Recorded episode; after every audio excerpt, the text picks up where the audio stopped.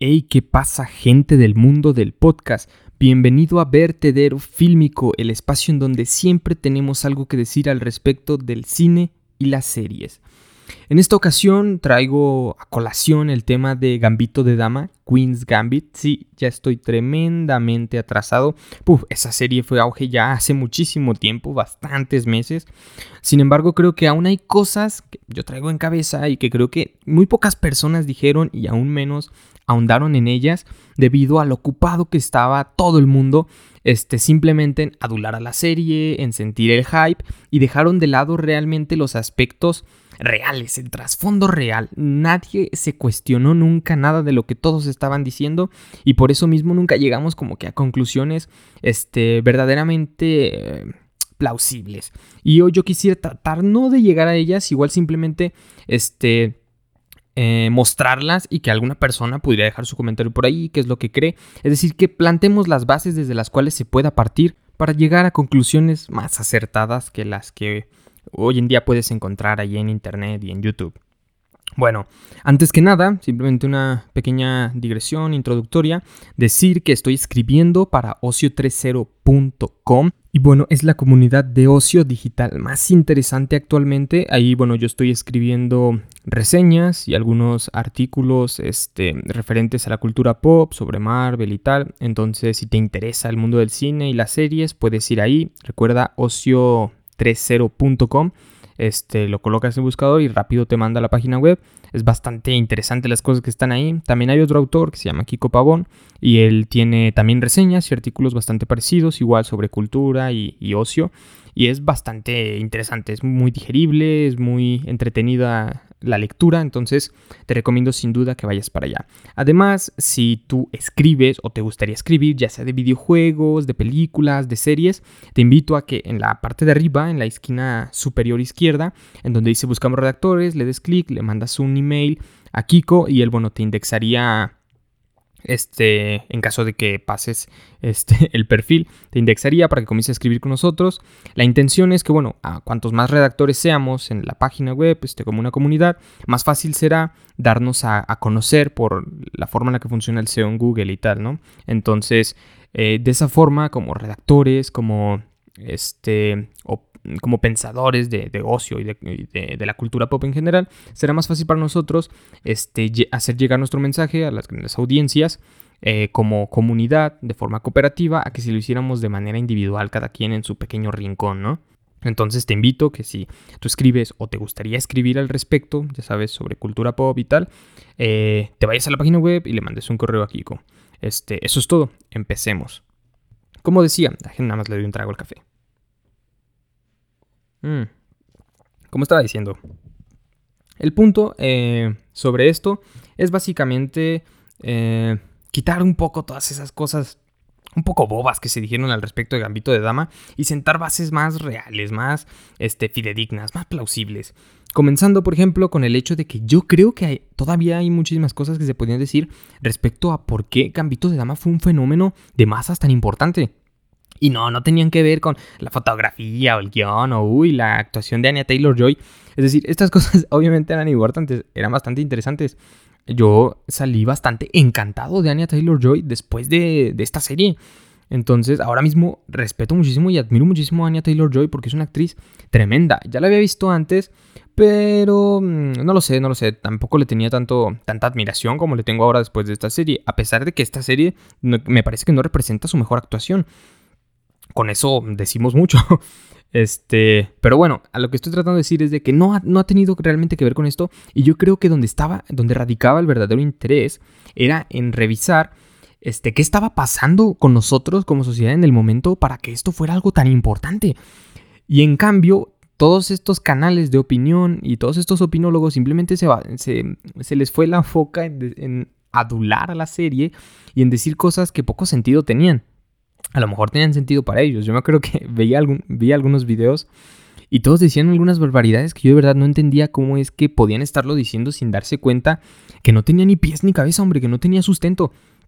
Por ejemplo, vi un, me tocó ver un video en el que comenzaban partiendo hablando sobre el fenómeno de masas, ¿no? Siempre hechos, diciendo hechos simplemente.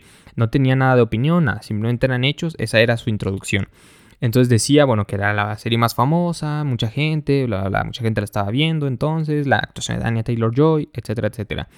Y bueno, ya para, mm, para finalizar esa pequeña introducción y empezar ya con el, con el texto, con el video más importante, con el desarrollo de su planteamiento, lo que decía era, este, y por lo tanto vamos a ver por qué le ha gustado tanto a la gente y bla, bla, Y comienza viendo pues la fotografía y tal. Y yo, es que eso no tiene nada que ver con, con por qué ha sido importante, ¿sabes? O sea, la fotografía y todo eso no tiene nada que ver. Que para empezar terminaban adulando la fotografía de una manera que no tenía ni pies ni cabeza.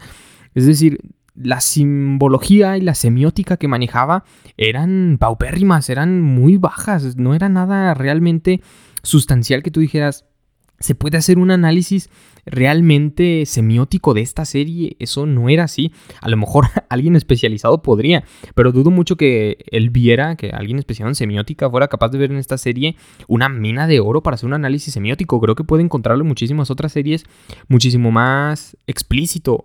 Pero bueno, entonces, ¿por qué creo yo que realmente Queen's Gambit, Gambito de Dama, se volvió tan popular? A ver, esto es difícil, hay que reflexionarlo un poco, yo lo había pensado durante muchísimo tiempo. Yo creo que la razón por la que Queen's Gambit fue popular fueron por muchísimas razones. Número uno, este, hay que tomar en cuenta el ambiente en el que estábamos. La gente estaba encerrada, la gente estaba en su casa. Eso sin duda fue un factor este, importante, ¿no? El hecho de que fuera una miniserie ahí ayuda. El hecho de que fuera una si hubiera sido una serie muy larga, tal vez no hubiera tenido tanto auge. Pero el hecho de que fuera una miniserie, el hecho de que fuera tan digerible, hacía que uno pudiera acabarse esa serie de inmediato. Y además, sumándole el factor de que la gente estaba encerrada en casa, buf, se la, este, se la fumaron completa. Segunda, Anya Taylor-Joy. Anya Taylor-Joy es una actriz bastante buena, también es un tanto popular, no olvidemos que salió en Glass y tal, es una actriz este, que sin duda aportó, puso semilla para que la serie fuera así de famosa.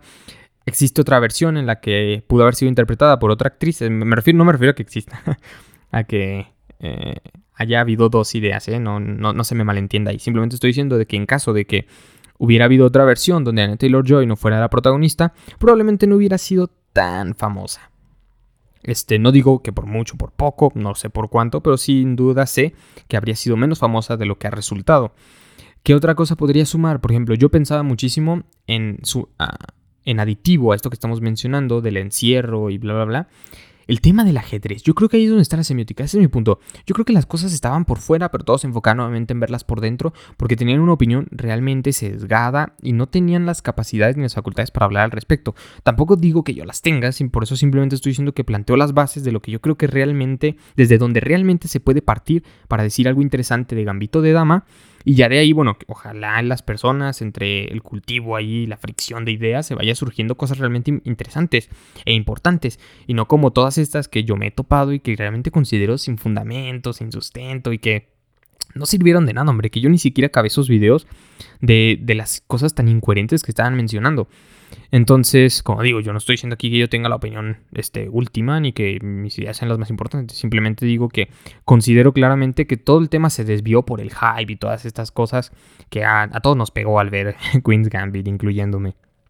Entonces, eh, en el ajedrez yo creo que sí estaba eh, una cuestión de pensar qué es el ajedrez y cómo funciona el ajedrez. Por ejemplo, yo mientras eh, todavía había terminado y todo estaba surgiendo, yo había terminado la serie y todavía seguían surgiendo estas opiniones, yo pensaba en el ajedrez soviético, en cómo fue la Guerra Fría y cómo el ajedrez de, de, Bobby Fischer cambió las cosas y todo, todo el mundo estaba con los ojos en el ajedrez.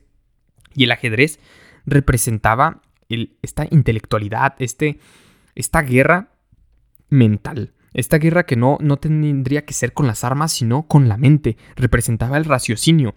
Y eso, este, los soviéticos lo sabían. No por nada había tanta propaganda este, ajedrecística y no por nada se le daba tanto apoyo a los ajedrecistas.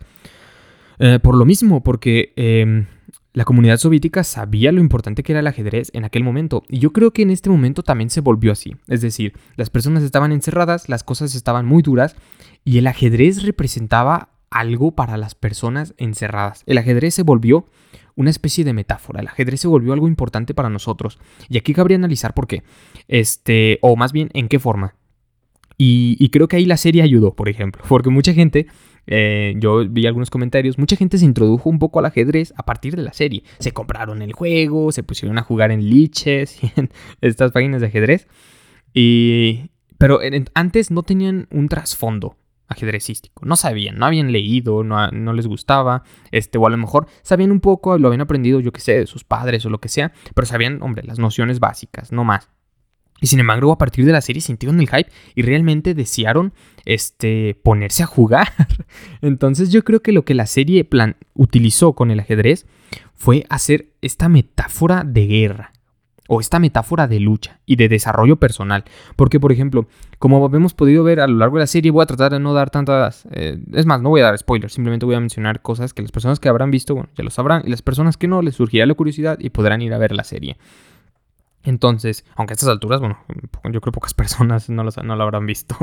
Este, entonces, ¿cómo funcionaba el ajedrez en la serie? En la serie, eh, no olvidemos que el personaje de Anna Taylor-Joy, que ahora mismo no me acuerdo su nombre, voy a ver en la ficha... Mm, no aparece en la sinopsis, tal vez. Mm, déjenme ver, déjenme ver. Ay, no lo encuentro. Vaya, vaya ficha. Vaya ficha técnica. Este, no, sí, aquí la tengo. Eh, Beth Harmon, claro que sí este, Beth Harmon este, tenía problemas, tenía problemas familiares. También hay que pensar en dónde estaba ambientada la serie. Uf, es que hay muchísimas cosas que decir al respecto, ¿eh? es muy interesante. El momento en el que estaba ambientada la serie. No recuerdo ahora mismo, porque lo investigué hacía tiempo, si era entre los 50 y los 70 en que estaba ambientada la serie, pero ah, hay muchísimo, este, hay muchísima tela desde donde rasgar en el contexto histórico en el que está ambientada. Porque, por ejemplo, siempre ha influido últimamente en las series que son más populares el tema de la nostalgia y las películas en general, ¿no? Ready Player One y todas estas. La nostalgia es algo muy implícito en nuestra sociedad actual y en nuestra generación. Anhelamos muchísimo el pasado, ¿no? La época en la que este, las cosas eran muchísimo más claras. Entonces, por supuesto, Cambito de Dama no habría sido lo mismo de estar ambientada en la actualidad, por ejemplo, obviamente, ¿sabes? Entonces, este, ese me parece un factor muy importante. Como digo, estoy mencionando cosas porque si realmente quisiera yo este, ponerme a desarrollar una de estas ideas que estoy mencionando, tendría que centrarme en una, porque son varias, son yo creo unas nueve o un poco menos, pero sí son algunas, entonces yo creo que yo solo pues me costaría, por eso mejor prefiero plantar las bases, si es que ya lo habéis pensado o no, bueno, que tú este, lo desarrolles y si no, lo habías, si no lo habéis pensado, bueno, a través de estas bases quizás te pones a pensarlo y puedes desarrollar mejor las ideas. Y bueno, entre todos, como digo, damos algo más importante que decir que toda esta eh, basura que, surgió. Entonces, está eso, ¿no? Está el factor eh, de nostalgia. Está el factor de que Beth Harmon sea mujer, claramente, ¿no? Muchísimo pasó con esto de lo del feminismo, que se habló de se habló muchísimo del componente feminista en Queen's Gambit y de nuevo me parece que es totalmente erróneo. Me parece que el componente feminismo es mínimo, es basura. De hecho, en gran parte por eso me gustó la serie, porque este, no está muy explícito en él. Eh, no porque yo sea antifeminista, sino porque soy antirradicalismo. pero, pero sí, básicamente este, el componente feminista es muy bajo, es muy, muy bajo. Y si, si habláramos de que está implícito, está muy mal, muy mal desarrollado implícitamente. ¿Por qué? Porque Beth Harmon, por ejemplo, siempre parece tener problemas feministas, es decir, mm, sí parece tener problemas por ser mujer, pero nunca generan un impedimento real, ¿sabes? Es decir, es como, este, sí genera un problema, pero no es nada para Beth Harmon, porque Beth Harmon, hombre, es Beth Harmon, entonces, este eh, por ser mujer, obviamente existen miradas desdeñosas, pero es todo, ¿sabes? Entonces, eso no tiene credibilidad.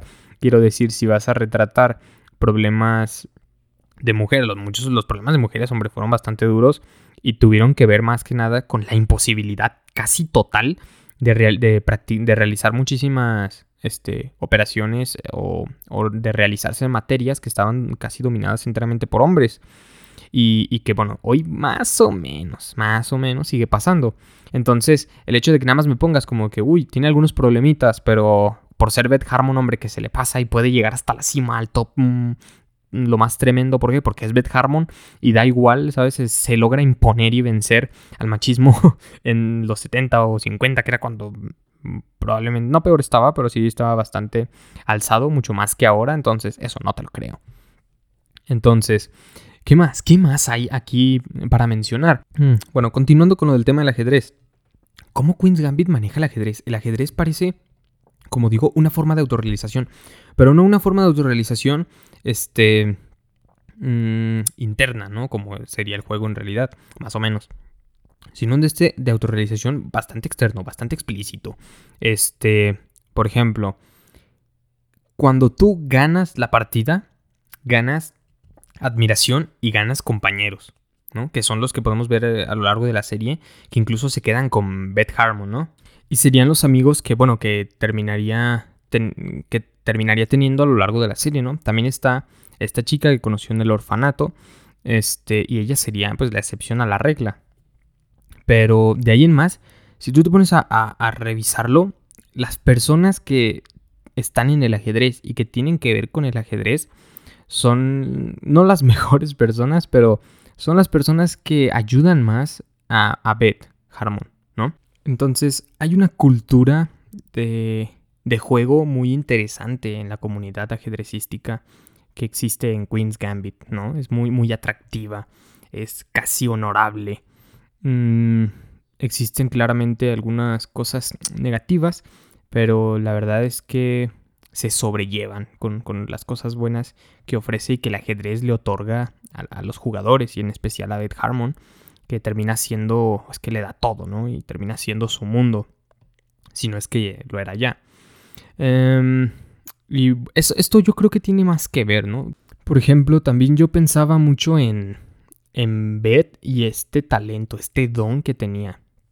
No estoy seguro, pero bueno, yo creo que también esto pudo haber tenido algo que ver en el aspecto de que el talento de Beth era un talento como oculto, un talento que no brillaba tanto al principio, es decir, parecía que brillaba, brillaba para el espectador, pero no así para las personas eh, por dentro de la historia, por dentro de la ficción. Era un don que no podía ser explotado, un don que no lograba salir. Este, a pesar de que, bueno, muchas, a pesar de que era evidente para el espectador, no, no era así para el resto de personajes de la ficción. Y eso yo creo que también ha sido algo que, que pudo haber influido muchísimo en la recepción de la audiencia, en el aspecto de que las personas quizás también quisieran, es decir, también quizás también se hayan sentido este, involucradas con el personaje, al querer obviamente todos tener, ser especiales, ¿no? Ser eh, personas con un talento que simplemente no han sido descubiertas. Es decir, que no es que no sean personas este, especiales, sino que simplemente que no han sido descubiertas. Y yo creo que esto este, es algo importante. De nuevo, habría que revisarlo con alguien más, ¿no? Quizás algún este, psicólogo que, sepa un poquito del tema y pueda hablar al respecto. Pero yo creo que es así, yo creo que sí hay gente que, que a través de verla, de manera obviamente subconsciente, podría sentirse identificada en ese aspecto, ¿no? En el aspecto de que muchos quisieran, este, como digo, tener algo que los haga especiales, algo que, sea importante, interesante para dar al mundo, y que la única razón por la que no lo han conseguido sea porque pues, no, no, no han sido apreciados o valorados, tal y como le pasa a Beth Harmon, y no es que realmente no esté ahí. Que eso incluso lo podemos ver muchísimo en la cultura de los libros de autoayuda, ¿no? Como de tu pasión o, o, todos somos especiales. O me he llegado a ver algunos títulos que decían como todos somos genios, nacemos genios y nos hacen estúpidos y cosas así. y yo estoy en total desacuerdo, ¿no? Es decir, obviamente considero que todos tenemos aptitudes y cualidades muy particulares y que son importantes y, especiales, ¿no? Pero de ahí a que seamos genios declarados o algo así y que es el sistema educacional que nos vuelve estúpidos, no me parece. Sin duda creo que ayuda muchísimo el sistema educacional a, a volvernos bastante mediocres pero no así como para quitarnos nuestra genialidad, ¿no? Al nivel de, de los grandes genios de la historia. Entonces son estas cosas, estas que menciono, uff, y más que me dejo por ahí que, ahorita pues, a lo mejor no se vienen tanto, o que reflexionando más entre todos yo creo podríamos llegar. Las que verdaderamente crearon, este, las que verdaderamente le dieron a Gambito de Dama esta repercusión que acabó teniendo, ¿no? Como digo, es una mezcla entre la situación en la que estaba la gente, que era el tema de, la pandemia, del encierro, cómo se sentían por ese encierro, cómo los hacía sentir la serie al respecto, los, los aspectos eh, intrínsecos que poseía la serie, ¿no? La mentalidad de juego, cómo representaba el ajedrez, qué se gana en la dinámica de juego que mantienen los ajedrecistas del mundo de Beth Harmon, ¿no? Cómo es que este, parece un mundo hostil, pero que a fin de cuentas se termina abriendo, sus puertas se abren a la, no necesariamente a la fuerza, sino simplemente por el talento de Beth Harmon, ¿no? Solo el talento de Beth Harmon basta para hacerle frente a la hostilidad, a, la complejidad, al mundo completo que parece estar en contra de Beth Harmon. Este, por el tema quizás que mencionamos de, de las mujeres, ¿no? Que sin duda tuvieron problemas y se las vieron muy duras pero que en este caso, si es que fue el plan representarlo así, pues estuvo representado de una manera muy simple. Entonces Beth Harmon, solo con talento, logra hacerle frente a los obstáculos que muchas veces incluso ni siquiera están en las manos de nadie, ni de una sola persona, ¿no? Pero Beth Harmon lo logra. Y por eso muy probablemente a la gente realmente le gustó la serie, ¿no? Es decir, son estos componentes sociales y psicológicos los que yo creo que formaron Gambito de Dama y no la fotografía, ni el guion, ni, ni, tal escena, que porque la escena lo representa y uy, los colores, y mira que está como dividida. Y. Ah, no. Nada de eso, nada de eso. Entonces creo que Gambito de Dama, creo que vale la pena todavía analizar esta serie, ¿no? Pese al tiempo. Eh, básicamente por el hecho de que no fue bien analizada. Y creo que vale la pena hacerlo aún después de ya tanto tiempo de que este, haya pasado su, su boom, porque creo que en ella se esconde, o al menos se encuentra, un poco de nosotros y de cómo estábamos en ese momento, en, en, ese preciso momento de la pandemia. ¿no? Yo creo que sí, yo creo que ahí se encuentra un poco de nuestra situación, de cómo nos encontrábamos mentalmente y, entonces, creo que es interesante, creo que es interesante, creo que hubiera sido interesante mm, verlo en ese momento, pero bueno, desgraciadamente, como digo, se, se mm, no se logró dilucidar demasiado debido a, todas estas voces este, frenéticas que surgieron hablando de cosas que, que no comprendían. Eh, nada, eso es todo por este episodio. Eh, tengo episodios muy buenos que van a salir unos episodios bastante interesantes. El punto del podcast es relajado, simplemente hacer como que una plática y soltando las cosas. Me voy acostumbrando al formato, no estoy acostumbrado en realidad. No quiero hacer un guion como tal, de vez en cuando hago escaleta, pero no quiero hacer un guion porque simplemente no me da el tiempo. No puedo ponerme a escribir un texto, aunque me gustaría, pero este, porque como digo, soy así, me gusta seguir un guion, me gusta este ceñirme a ello, pero bueno, no, no me es posible. Necesito que sea más relajado y entonces necesito ponerme a afinar mis, mis habilidades de, organizar mis, mis ideas en el mero momento en el que las estoy platicando y de organizarlas anteriormente y poder recordarlas. Eso es todo por el momento. Sigue el podcast, sigue el podcast, este, suscríbete al podcast para que te vayan llegando los capítulos y no te pierdas de ninguno. Si te gustó el episodio, déjamelo saber en los comentarios, si es que tienes la opción de comentar en la aplicación desde la cual no me escuchas, perdón. Recuerda que escribo en Ocio30 y si tú quieres escribir simplemente hace falta que coloques en tu buscador ocio30.com, eh, le des clic a Buscamos Redactores, envíes tu email y si todo sale bien podrás estar escribiendo junto a nosotros para seguir haciendo crecer esa gran comunidad de ocio digital y te des a conocer muchísimo más. Este, esto es todo. Yo me despido. Sigue viendo películas, sigue viendo series, sigue viendo el contenido que te plazca, pero eh, intenta ser crítico y saber bien discernir lo que es medio basurilla de lo que vale más la pena indagar. Hasta luego.